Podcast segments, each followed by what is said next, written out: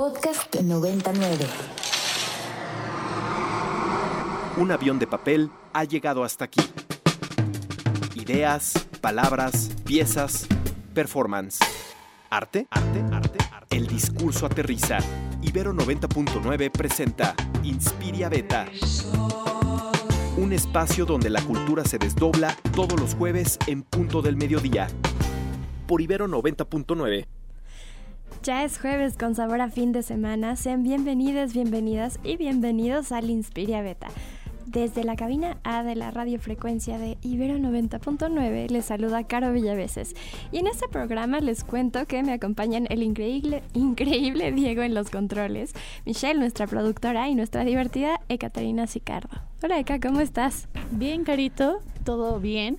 Aquí el micrófono estaba hasta el otro lado donde lo había dejado el Impala, Elvis no Elvis. Y pues bien, ya empezando este jueves y esta es una semana muy movida para nosotras, nosotres, porque estamos en plena semana de arte qué emocionante. Les recordamos a todos que pueden ponerse en contacto con nosotras a través de las redes sociales en Twitter con arroba ibero99fm, arroba Near Neverland, arroba Ekaterina Reyes. No olviden utilizar los hashtags Inspirien909 y Beta909. Y Eka, ¿puedes contarnos cuál es el teléfono en cabina o el WhatsApp? Claro, pueden mandarnos un WhatsApp al 55 529 25 99. Claro que sí, por ahí les estaremos mandando saluditos. Aquí ya se están reportando con nosotros el Charlie, el Fer, la Laila, Ada del Rocío. Eh, muchas gracias por escucharnos, chicos. Y bueno, ahora sí, vamos con las noticias culturales. ¿Te parece, Eka?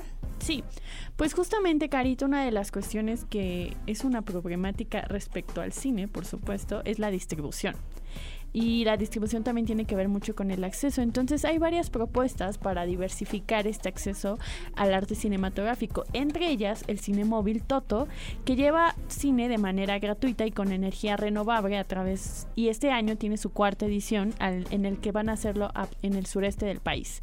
Y justamente le pusieron girando por el sureste con cine móvil Toto. Esto va a ser del 15 de febrero al 6 de junio y está bien padre porque van a recorrer los estados de Quintana Roo, Yucatán, Guerrero, Oaxaca, Chiapas y Campeche. Este proyecto de cine lleva justamente cine mexicano itinerante con energía renovable y cumple 10 años de llevar pues películas a lugares digamos pues de, vulnerabilidad y que a lo mejor no tienen tan fácil acceso al cine. Eh, lo que me gusta mucho es que tienen varias, digamos, varias propuestas. Entre ellos está, van a estar pasando A la Mar, del director Pedro González Rubio, El Sembrador, de la directora Melissa Elizondo, La Delgada Línea Amarilla, del director Celso García, y algunas como que ya conocemos como La Leyenda de la Llorona, que como sabemos, del director Alberto Rodríguez, pues es animación mexicana. Entonces, creo que a lo mejor quienes nos escuchan no necesariamente son de esas partes del país, pero creo que está bien chido poder apoyar y hacer otras iniciativas que diversifiquen la oferta cultural, que eh, pues sí, es muy centralista en este país. Claro que sí. Vamos a platicar de otro proyecto que se titula Sin Permiso y le quedan cuatro días porque, bueno, abrió el 8 y está hasta el 12 de febrero. Este proyecto, Sin Permiso, es eh, parte de, de, una conjunción que hicieron Moni y Taller 8, que es un taller de producción textil originario de Oaxaca y se unen en esta exhibición durante esta Semana del Arte del 2023 en la Ciudad de México, en la, en la Condesa y en Roma Norte. Esta exposición busca expandir los límites de los planos normativos, interviniendo el piso y los techos de ambos espacios. Esto me parece bastante interesante porque es, una técnica que hemos visto mucho en los últimos años. Hemos visto intervenciones textiles incluso hasta en monumentos, ¿no? Y hemos hablado aquí en el Inspiria Beta de eso. Entonces ya saben, si quieren saber un poquito más de este proyecto, no se lo pierdan. Es Moni con doble O y Taller 8. Claro. También Nunca Solo de Alma Allen en el Museo Nahuacali, que estará desde que estuvo y comenzó desde el 9 de febrero al 28 de mayo. Este es un escultor estadounidense, Alma Allen, que presenta su primera exhibición individual en la Ciudad de México, en la cual pues presenta una serie de esculturas de bronce a gran escala para el Museo Anahuacalli. Y en otras noticias locales y muy importantes, y que una de las creadoras está aquí al ladito mío en el micrófono, es que las nuevas temporadas de los podcasts de Ibero 99 Soy yo, ya de están disponibles. ¿Y tú quién? ¿Quién? ¿Quién está? Y entre ellos, por supuesto, algunos que ya conocemos, como Del Arte al Hecho, que está llevado por Valeria Sánchez Michel y Sara Gabriela Vaz, que es a partir de algún hecho histórico, hablan acerca del arte alrededor de eso. También tenemos nueva temporada de Amor y otras ficciones, y además se relanza el podcast Descosidos, que como fueron de la primera camada de podcasts originales de 99. Pero uno muy especial y que tenemos aquí a la creadora es Curioseando el Pasado. Carito. Bueno, ¿qué les puedo decir de Curioseando el Pasado? Es, es un proyecto que surgió de una clase que tuvimos donde yo dije, ya no quiero hacer ensayos finales, ya es mi último semestre, quiero aplicarlo en otro lado. Y pregunté si podía hacer un podcast, me dijeron que sí, y, y es el primer episodio. Después de un tiempo decidí que quería hacerlo un poco más grande y aquí en 99 me dieron la oportunidad de hacerlo. Son 10 episodios en los que tomo una cosa curiosa de el pasado, puede ser un objeto, puede ser una foto, puede ser lo que sea, y lo investigo a través de los ojos de la historia del arte. Eso es muy bonito, muy chulo y además creo que nos permite ver cómo es que quienes están aquí en 99, que son alumnas, alumnos, voluntarios, voluntarias, van avanzando y pueden comenzar escribiendo una nota y después cuando menos se lo esperan estrenan su primera temporada de podcast propios. Pues Carito, muchas felicidades e invitamos a quienes nos escuchan pues que también te escuchen de ese lado, desde el lado ñoñazo de la historia del arte y que justamente atrapa a quienes te escuchan para ir a curiosear el pasado. Claro que sí. No olviden seguirnos también en redes sociales. Estamos como arroba curioseando EP en mayúscula. Pues Carito, ¿qué te parece si vamos a una canción para ir a nuestro siguiente contenido? Claro que sí. Esto es programación aquí de Ibero 90.9. Esto es Continental de Brate. Te hice una copia de llaves para que supieras que puedes regresar. Parte de las palabras que nos regala Brati en este álbum y que es homónimo de la canción Continental. Esperamos que les haya gustado mucho. Aquí nosotros ya sabemos que es parte de nuestra playlist del mes y yo creo que va a ser una playlist del año. Va a ser parte de la playlist del año. Pero como es Art Week y en vísperas de esta gran semana, estamos ya en enlace con nuestra colaboradora Tamara Gayol, quien es abogada especializada en arte y va a estar con nosotras para platicar específicamente de las ferias de arte y diseño Sonamaco y Material. Tamara, ¿cómo estás? Hola, hola queridas, muy bien, ¿ustedes? Pues muy emocionadas. A ver, cuéntanos qué podemos esperar de estas ferias de arte. ¿Qué es lo que les recomiendas a nuestros radioescuchas que busquen? ¿Qué has visto extraño, divertido, padre? A lo mejor cosas no tan padres. Cuéntanos. Pues ahorita justamente estoy desde material, eh, estamos aquí en, en el recorrido de prensa y yo creo que esta es una feria mexicana, mexicana. Tiene de todo, tiene todas las materialidades posibles, aprovechan el espacio de una manera muy interesante. Eh, la verdad, hasta ahorita ha sido de mis favoritas. Material tiene dos pisos, o sea, son 60 proyectos. Está para, para avanzarse un rato largo.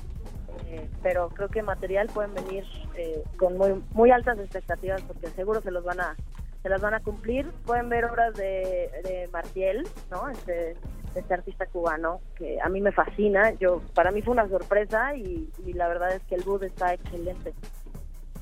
Oye, Tamara, ahorita que estás hablando justo de material, ¿qué diferencia dirías que se siente entre ir a Sonamaco e ir a material? ¿Y qué es lo que le recomendarías? O sea, dijeras, si quieres, si eres una persona tal, ve a Sonamaco. Si eres una persona que buscas tal, ve a material. Cuéntanos. Mm, creo que material tiene un poco un tono más político, más rebelde, más experimental. Siento que los proyectos que se presentan en, en esta en esta edición de material están jugando mucho con la textualidad, con el cuerpo, eh, con la política, la economía, ¿no? Ex, ex, como que exploran más allá de la bidimensionalidad y eh, Sonamaco me parece un poco más recatado, ¿no? Eh, para las personas que quieren buscar obras, enterarse un poco de en dónde estamos parados a nivel diseño, en dónde estamos parados a nivel foto, es muchísimo más internacional, más global, pero también más, eh, me voy a atrever a decir, contenida, ¿no? en, un, en un sentido de discurso.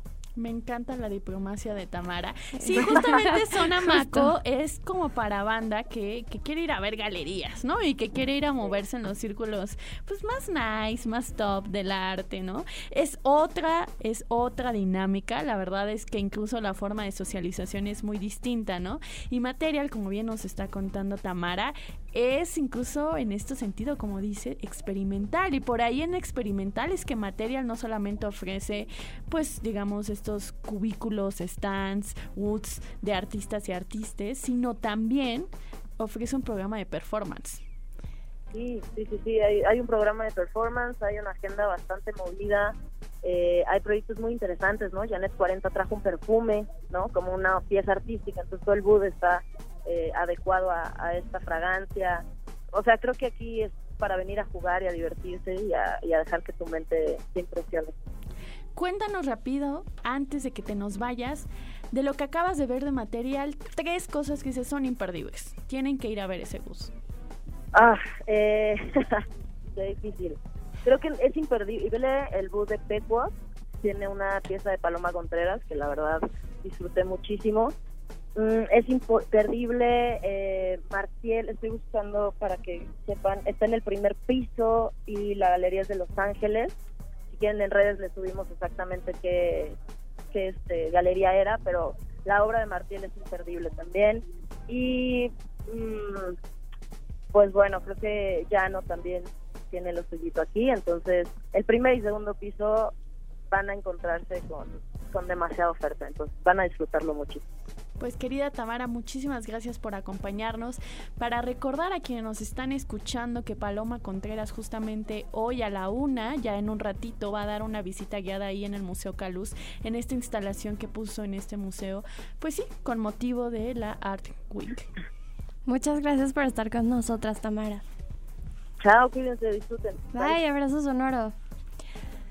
Oigan, a veces los títulos sugieren ideas magníficas y justo eso me pasó cuando leí el nombre de la siguiente expo que se titula Con mi dedo trazo el camino del agua de Antonia Larcón. Y estas pocas palabras me hicieron pensar en dos cosas. Primero, en que es importante la corporalidad para significar nuestra presencia en, en esta tierra. Y segundo, pensar que el camino del agua es un camino de vida. Así que estoy súper emocionada por esta siguiente entrevista, que además es con invitados en cabina y estamos aquí muy felices. Así es, Carito, y que vamos a hablar de varias texturas y varios materiales de los que hemos abordado hace unos momentos. Están con nosotras en cabina desde el Museo Arte Carrillo Gil, Andrea Camacho Dun e Isabel Sonderegger y espero ahorita me dices cómo se pronuncia bien, Bernardes. Queridas, ¿cómo están? Hola, bien, gracias. Em, bien, gracias. Bienvenidas. Gracias. Oigan, sabemos que este es un espacio, o sea, bueno, el espacio que del que vamos a hablar de, de comida trazo el camino del agua.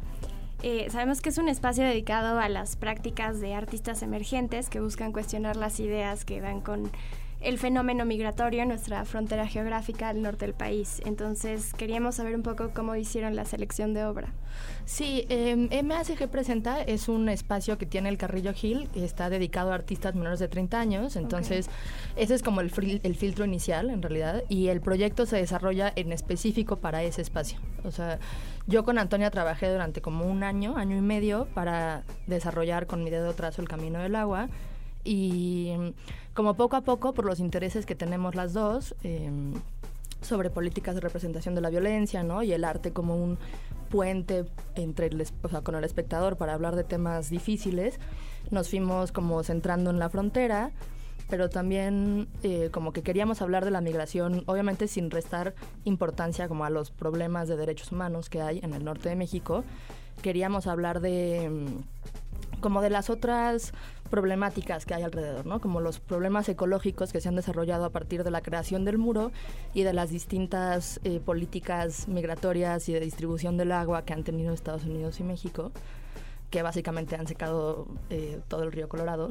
Em, y entonces como parte de la investigación viajamos, ¿no? Hicimos un montón de cosas. En realidad no, no fue una selección de piezas como tal, sino Fue que como- las hicimos, se las hizo, ajá, las hizo Como Antonia. digamos por encargo, pero además por, por como proceso, ¿no? O sea, primero se investiga, luego se hace la pieza. Sí, o sea, fue como una cosa conjunta, como que conforme íbamos investigando, Antonia iba creando la pieza, yo iba escribiendo textos, ¿no? Como que fue también, o sea, es una investigación sí muy dura y científica, como histórica en muchas cosas, pero también fue muy poética, ¿no? Leímos un montón de poemas, un montón de libros, en realidad empezó porque estábamos leyendo autobiografía del algodón de Cristina Rivera Garza, y entonces como que también hay una cosa y como muy afectiva, o sea, nos hicimos muy amigas a lo largo del proceso, entonces también como que siento que eso se refleja en el espacio y sí queríamos como que fuera un espacio de contención. O sea, generalmente cuando hablas de temas difíciles, como que es horrible, ¿no? O sea, y nosotros queríamos como no, como eh, que, no- que hubiera como esperanza, digamos, que hubiera posibilidad de un diálogo, que hubiera posibilidad de otras, encontrar otras salidas.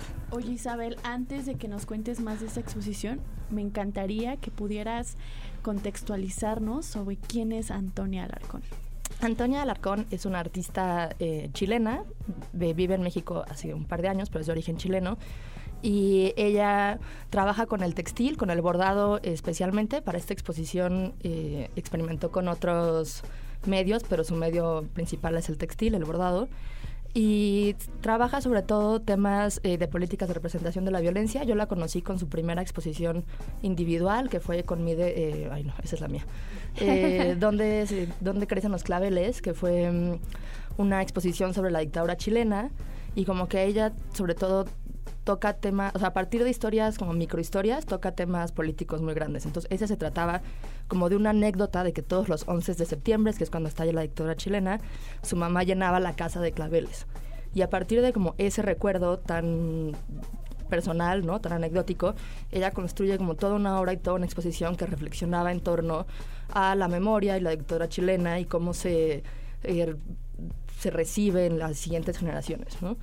Y después ella empezó con la beca del FONCA a trabajar temas de migración y como que su pregunta principal era como cómo migra una planta o qué significa migrar para una planta.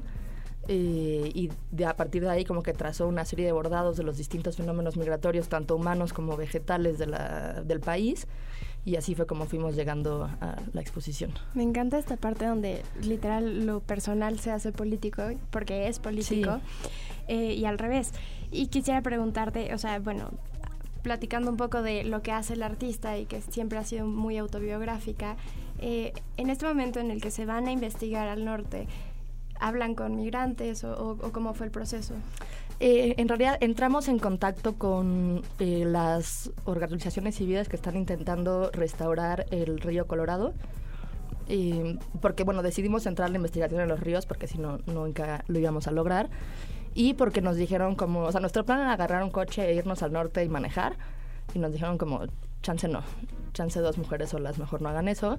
Entonces entramos en contacto con estas asociaciones y ellos nos fueron llevando a distintos sitios eh, de restauración, ¿no? Entonces pudimos ver como la presa del río Colorado, donde se hizo como el primer tratado internacional entre Estados Unidos y México. Pudimos ir a ver lugares donde el río ya está seco y es una locura porque más ves conchitas, o sea, como que es como si estuvieras en la playa pero sin agua, es muy raro. Y luego fuimos a otros donde todavía no haya, bueno, y probablemente nunca habrá agua, pero ya hay ecosistema, ¿no? Ya hay árboles, ya hay pájaros, ya hay como y sobre todo entramos en contacto con un montón de personas que están como luchando por el territorio, más que con migrantes. Claro, creo que esto es bien importante, Carito, porque hemos hablado, insistido una y otra vez, y lo seguiremos haciendo aquí en el Inspiria Beta, de que el arte son otras formas de politizar, ¿no? Y que también es política y que también tiene que ver con un diálogo, con una unión, que tal vez, no sé, no es la marcha que va al Zócalo, y no porque eso esté mal, ¿no? Es importante que vaya esa marcha al Zócalo, pero son otras formas de socialización a partir, y estos objetos que producen, en este caso, Antonio Alarcón, son muestras materiales de esos diálogos, ¿no? Son muestras materiales de esas resistencias. Y me gusta mucho porque siento que culturales e informativos se van acompañando de la mano. Hemos hablado una y otra vez, por ejemplo, con los de Mexicali Resiste, que son unas de las personas que más denuncian esta extracción de agua para Estados Unidos, ¿no? A partir del activismo. Y ahora a partir... Ahora, hemos hablado mucho acerca de los textiles en esta, como sin querer, en este programa, ¿no? Y, Claro. y creo que no es fortuito que estén teniendo un, boom ahora los textiles. A mí me gustaría preguntarles ¿Qué es lo que tienen los textiles que nos permiten estos espacios de contención y de esperanza, hablando por ejemplo del activismo? Em, bueno, yo creo que em, por una parte como que los textiles han sido esta forma artística completamente relegada, ¿no? Como asociada a lo femenino y a lo doméstico y entonces como que no valía la pena, entre comillas. Y entonces en sí en retomarlo hay como un acto de resistencia, ¿no? De decir como sí importa en realidad y sí lo que ocurría, lo que ocurre en esos espacios Em, femeninos, entre comillas, o sea, bueno, femeninos en origen, es importante y es valioso. Pero además creo que tiene una cosa como tan lenta el bordado que, o sea, por ejemplo, yo lo hablaba con Antonia y todas sus piezas están atravesadas por una cosa corporal, ¿no? Por una cosa que va dejando ella en, el textil, que creo que es muy importante y además como que ella me decía, como a mí lo que más me gusta de, bordar es bordar en, en, colectivo, ¿no? O sea, como hacer bordaderas, ¿no? Y que haya un montón de gente y que aunque no estemos bordando lo mismo, como ir platicando, ir intercambiando ideas. Y creo que sobre todo como es esa cualidad, como esa cualidad de diálogo que existe en, el, en la creación del textil, o sea, como de lo colectivo y lo comunitario. También habla sobre una tradición, ¿no? Porque es algo que se ha hecho por mujeres y por otras personas, otras, otras personas. otras personas a lo largo de la historia de la humanidad. Entonces es algo bastante interesante. Y yo quiero preguntarte, ¿qué mensaje o reflexión crees que la gente se va a quedar, o sea, qué, mensaje o, qué reflexión van a tener después de visitar la exposición? Ay, qué difícil pregunta. Em, yo espero que salgan de ahí como reflexionando sobre el problema ecológico que tenemos global, ¿no? O sea, el, proyecto habla específico de la frontera norte, pero espero que sea una reflexión global. Y, pero también como que se den cuenta de que la solución está en crear espacios de diálogo, ¿no? O sea, un poco tipo en la exposición hay un petate y puedes ir como a sentarte y estar ahí un rato y, platicar. O sea, lo que queremos nosotras es incitar como la construcción de un mundo en colectivo, tanto con lo humano como con lo no humano. Y también creo que esta es una reflexión como tangencial, pero que a mí me parece muy importante, como estos límites de los, las fronteras, los límites de los estados-nación, son una ficción, ¿no? O sea, no, no existen ni la flora, ni la fauna, ni los humanos lo respetan. Entonces, como que también tenemos que empezar a cuestionarnos esas, ese tipo de cosas. Claro, estaba pensando en que tuvimos a Colectiva Hilos hace un mes. No, en diciembre, en ¿no? Quienes hicieron esta gran malla roja que inundó ah, el Ángel de la Independencia y que, por cierto, van a estar otra vez tejiendo aquí en la ciudad prontamente, en, en febrero. Pero hablaban de lo mismo, de la idea de bordar es poder hacerlo en colectivo, es practicar con quien está al lado y que esas prácticas fueron los cobijos, los abrazos de estas madres que buscan a sus desaparecidos, ¿no? En este caso, estas personas que tienen estos problemas acerca del agua y que en realidad más bien es que no a todas y a todos nos están afectando por igual ahora, pero que en realidad va a llegar, Carito, ¿no? O sea, es como un apocalipsis muy extraño, pero más allá, y como diría Verónica Gerber, más allá de tener una idea apocalíptica del futuro, es ver qué podemos, qué cosas tenemos que estar cambiando, qué cosas tenemos que imaginar. Y, y, y Yayana Aguilar dice, pues para empezar imaginemos que no existe el Estado-Nación. Exacto. Qué fuerte, ¿no? Porque, o sea, es literalmente quitarte un como un velo político que tienes o un velo de geografía. Eh, y, bueno, va a estar súper interesante. ¿Hay algo más que nos quieras compartir sobre la exposición? Eh, bueno, nada más decirles que este sábado 11 de febrero estaremos Antonia Alarcón y yo dando visitas guiadas como parte de nuestro programa de la Art Week, que vi que hablaron de eso antes y que también eh, hemos inaugurado una exposición que se llama Ahí viene el lobo en el piso 1 que habla de la colección, bueno, es sobre la colección del Museo Carrillo Gil. Cuéntanos para quienes nos están escuchando, porque a veces también saber las historias de nuestros recintos de exposición nos hace comprender también la historia cultural del país.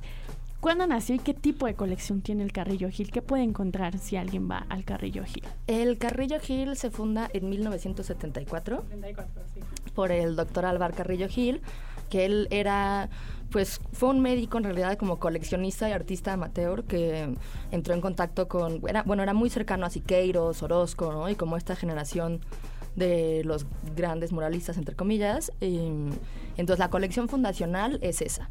Luego además él viajó muchísimo a Japón y estaba fascinado con Japón. O sea, hay una gran parte de eh, estampa japonesa. Y luego como que a lo largo de los años se ha ido incrementando su colección con obras contemporáneas, ¿no? Durante los 90 el Carrillo Gil fue un espacio como de mucha experimentación, tanto para artistas como para curadores, como los grandes curadores y artistas de la escena actual, eh, muchos pasaron por ahí.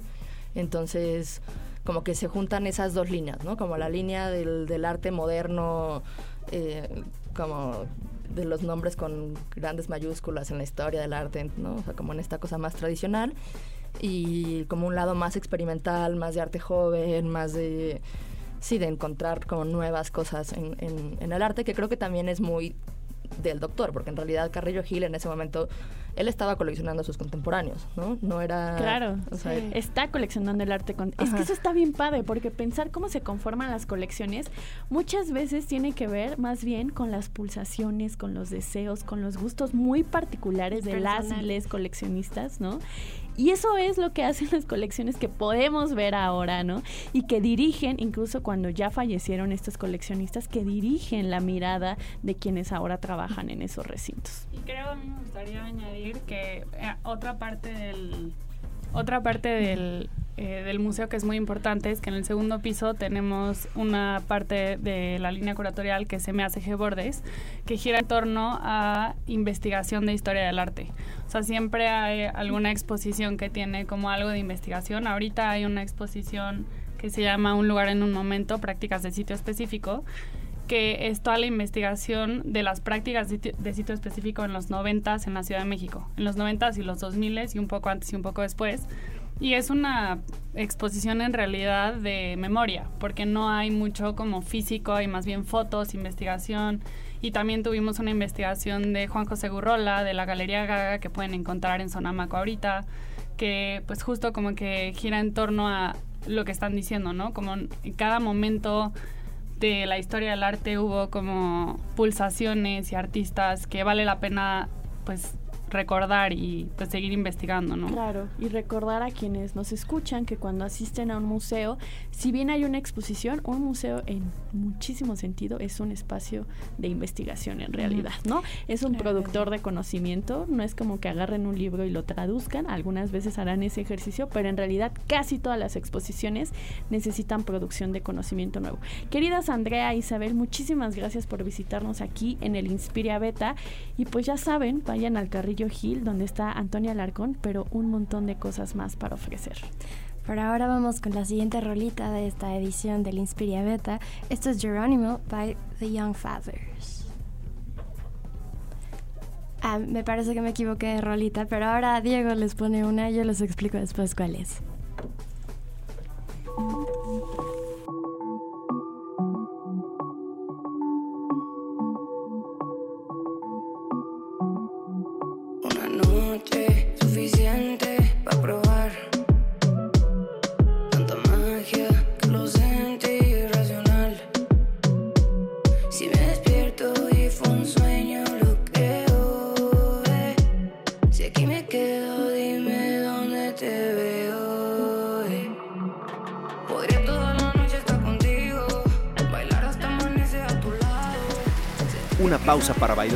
Lluvia y regresamos a Inspiria Beta por Ibero 90.9.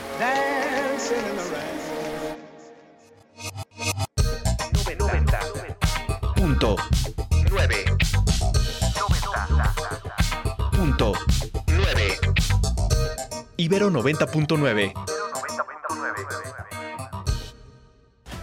Si no quieres quedar peor que una piedra, mejor no consumas crack o piedra. Consumirla daña tu cerebro y tu corazón, causando ansiedad y paranoia. Ahora el narco le añade fentanilo, para engancharte desde la primera vez. Y el fentanilo mata. No te arriesgues. Si necesitas ayuda, llama a la línea de la vida, 800-911-2000. Secretaría de Gobernación, Gobierno de México. 90.9. Ibero 90.9. Una voz, un momento, una canción, una historia. ¿Y a ti? ¿Qué te inspira? Regresamos a Inspiria Beta por Ibero 90.9.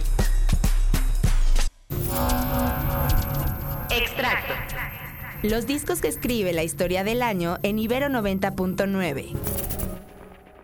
Pues un poco en noticias, y aquí regresando a este Inspiria Beta por Ibero 90.9, es que mañana tenemos una transmisión especial desde Salón Acme, esta otra oferta de la Art Week, en donde también creo que, como contaba Tamara, también podemos ver proyectos que se atreven más, ¿no? Y algo que me gusta mucho de Salón Acme es que tiene propuestas de artistas que combinan justamente otras disciplinas como la antropología, la arquitectura con la producción artística. Así que por allá andaremos hablando con los ganadores del premio Hangar a las 2 de la tarde de 2 a 3 desde Salón Acme. Oigan, y hablando un poquito también de, estas prácticas que se combinan en el arte, en esta Semana de Arte nos visita a la Ciudad de México un proyecto hermoso hecho por dos íconos feministas, que son las artistas Judy Chicago, quien históricamente revolucionó el arte y fue de las primeras creativas en hacer arte feminista, y la artista, activista y cantante de Pussy Riot, Nadia Tolokonikova, quienes se unieron para crear What If Women Rule the World? ¿Y si las mujeres gobernaran el mundo? Esta pieza es un proyecto abierto al público en el que se invita a las personas con valores feministas a compartir y documentar ideas, opiniones y testimonios que responden a 11 preguntas específicas planteadas por este proyecto. Preguntas que pretenden hacer oír sus voces en cuestiones de derechos de las mujeres y derechos de género. Pero para platicar más de este super proyecto nos acompaña Claudia Cerrucha, Cerrucha, artista mexicana que participa en este proyecto que se hace en conjunto con Disidenta y DMI NTI. Bienvenida Claudia, ¿cómo estás? Hola, ¿qué tal? Este, muchas gracias. Eh, Cerrucha, está bien. Muchas gracias por tenernos aquí. Oye, platícanos de este proyecto, cómo llegó a México y qué es lo que te parece más interesante de la propuesta. Pues bueno, este, y si las mujeres gobernaran el mundo es un proyecto que viene a México a través de Diminti eh, y entonces estamos colaborando Disidenta, Diminti y Clemence Bassard, una artista francesa, para eh, llevar la intervención a los espacios públicos aquí en la Ciudad de México. Eh, presento un poco de, de, quién es Disidenta. Somos una, un proyecto que se llama Comunidad de Práctica Social y Saberes Feministas. Eh, y justamente nuestro mandato es eh, llevar a, cabo prácticas, o sea, proyectos de práctica social, dígase en donde convergen el arte y el activismo y tenemos una perspectiva feminista, em, antirracista, eh, transincluyente y decolonial, en donde pues buscamos justamente crear este tipo de proyectos en donde vayamos moviendo conciencias, en donde vayamos creando dispositivos en espacios públicos que puedan em, mover la cultura, ¿no? Ir, ir creando estos eh, movimientos muy necesarios en cuanto a cómo nos percibimos, cómo percibimos el poder, cómo percibimos nuestro, nuestras relaciones humanas y nuestras relaciones eh, sociales en, en, un entorno colectivo, ¿no? Entonces, justo por eso nos contactaron Julia Villaseñor, quien eh, es una colega y amiga, que tiene esta conexión con Diminti y con Clemens. A nosotras nos llamaron de disidenta para poder eh, hacer este enlace, ¿no? Ya que nosotras estamos como muy conectadas aquí con la comunidad eh, feminista, pues que es nuestra propia comunidad y que justamente hacemos esta intersección entre arte y activismos. Entonces, pues ahí nace, digamos, como esa esa relación de poder llevarlo al espacio público y porque también es algo con lo que estamos muy familiarizadas. Em, también me gustaría mencionar que, en Disidenta eh, somos tres personas, que es Lorena Wolfer, artista y activista cultural, María Laura Rosa, que es curadora argentina, y bueno, yo Serrucha, artista y activista feminista. Entonces, eh, pues eso, tenemos este, el gusto de poder colaborar con, con Jody Chicago y con Nadia Tolopolnikova, Dimitri Clemens, eh, para poder poner este tipo de preguntas en diferentes espacios, ¿no? Entonces, em, en el 2020, Jody Chicago creó una intervención que se llamó The Female Divine, en donde tenía una instalación con 11 pósters que tenían 11 preguntas distintas. Y estas preguntas son justamente las que van a traer a estos eh, diferentes espacios de los cuales hablaré en un momento para eh, que participantes que quieran colaborar con nosotras se pongan frente a cámara y respondan una de estas 11 preguntas, ¿no? Que comienza con, ¿y si las mujeres gobernaran el mundo? Entonces, ¿qué cambiaría, qué no cambiaría, ¿no? Este, cada quien... platicarnos alguna de las otras 10 preguntas? Pues es, eh, habría más, eh, habría igualdad entre hombres y mujeres, eh, la tierra sería protegida, en fin, creo que hay una, gama que se va yendo hacia los diferentes aspectos de, la sociedad y entonces cada quien, cada participante escoge una de esas preguntas para poder responderla y que su testimonio forme parte de este proyecto en su conjunto. Claro, em, tenemos entendido que este contenido va a ser recopilado y se va a subir a la web 3 para crear un NFT expansivo que tenga participantes de todo el mundo. Entonces, ¿podrías platicarnos un poquito de eso? Eh, pues porque es algo bastante nuevo, ¿no? La web 3 es algo que últimamente ha estado mucho en boga, pero, pero ¿cómo va a funcionar? O sea, ¿ustedes tienen las grabaciones? ¿Dónde se van a hacer las grabaciones? ¿Cómo funciona esto? Bueno, pues eh, a partir de mañana estaremos en diferentes lugares. Mañana nos toca en la Feria Material. Vamos a estar de una de la tarde a seis de la tarde eh, recopilando testimonios de, quienes, de los asistentes, ¿no?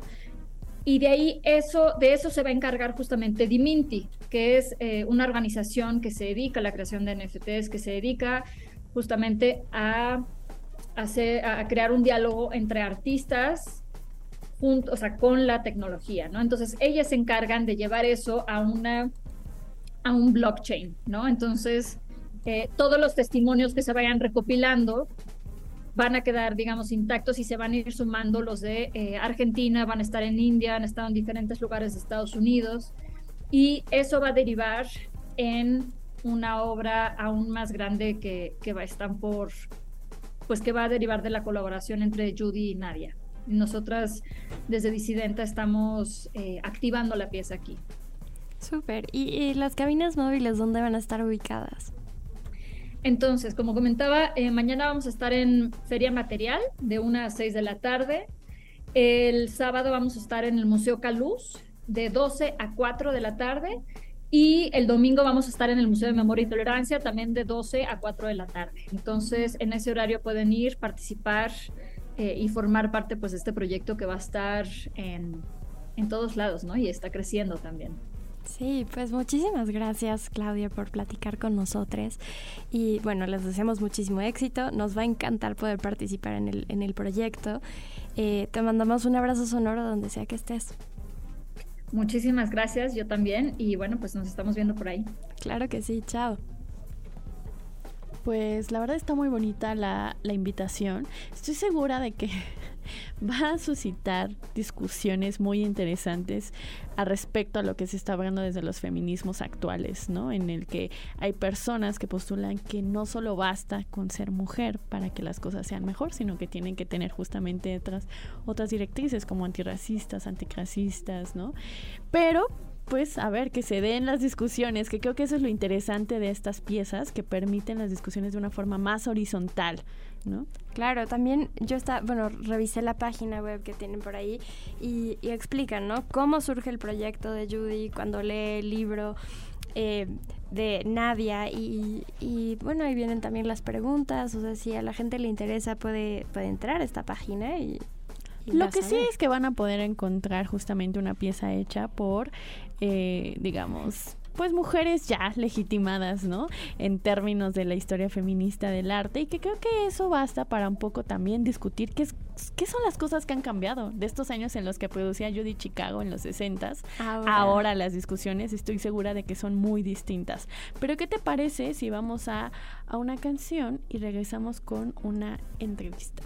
Me parece perfecto. Ahora sí vamos con Me quiero ir de Lucy John.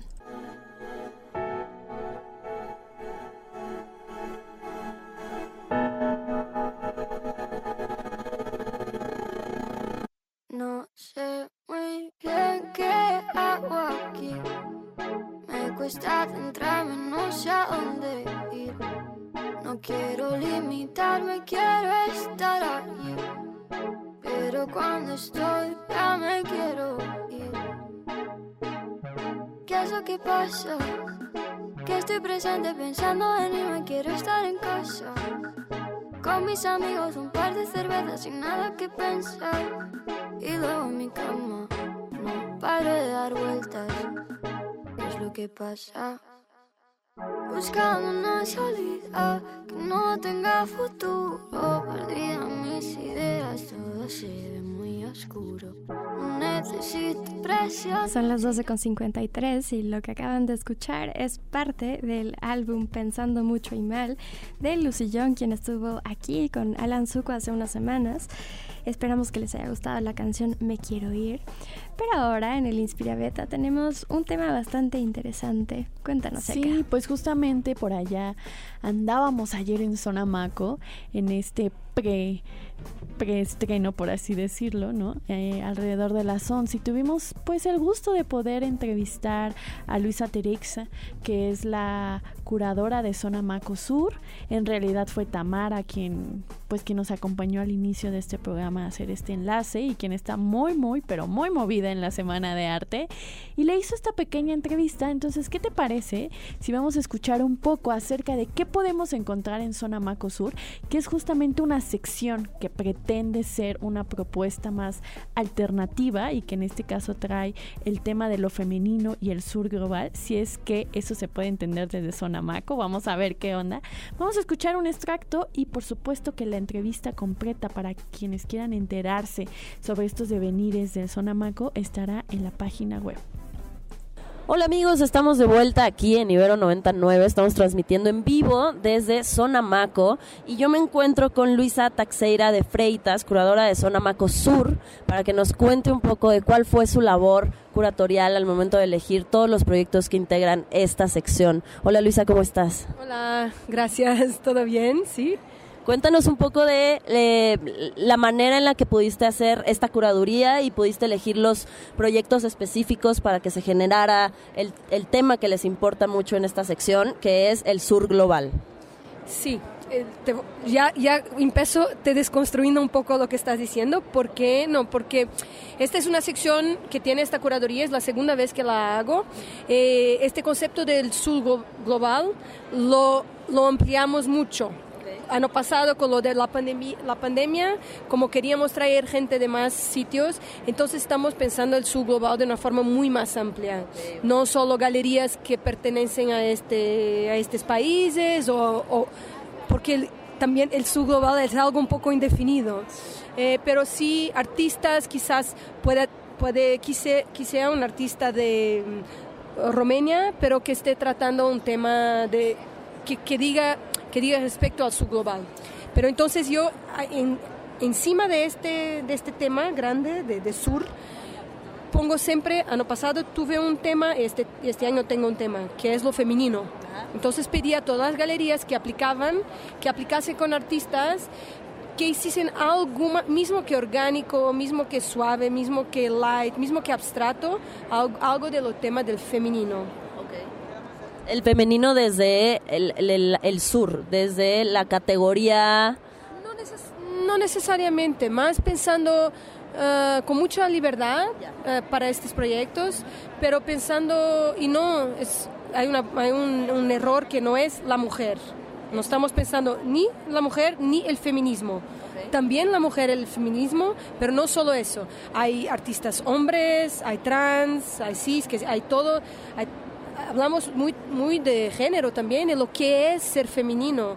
Lo que, del cuerpo, ¿no? También apelan mucho al cuerpo. en respuesta a este, a este pensamiento que yo lancé, me llegaron muchos, muchas obras sobre el cuerpo y me llegó también muchas obras que hablan de eh, thread, embroidery, ¿cómo se dice? Tesela- No, lo, te- lo, teci- lo, que tece esto. tejer. Tecer, sí.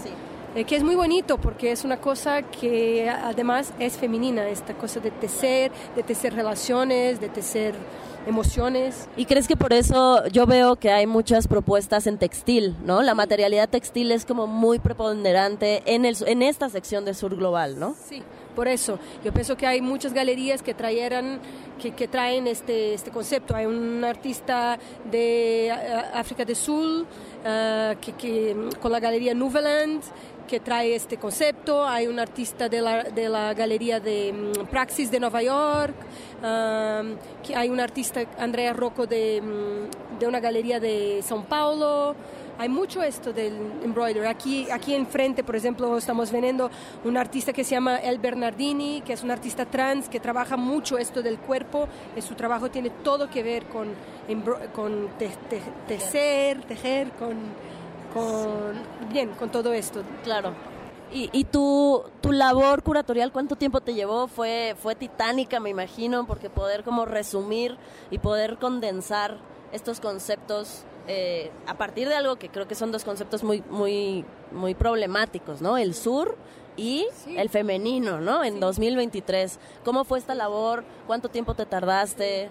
Yo pienso que la verdad, para ser sincera, es que yo largué un poco el sur, tengo aquí, se ve, pero fui más para esto del femenino. Pero también es importante, es importante también entender, y eso es muy importante, que esto no es un contexto de bienale o de museo, es una feria.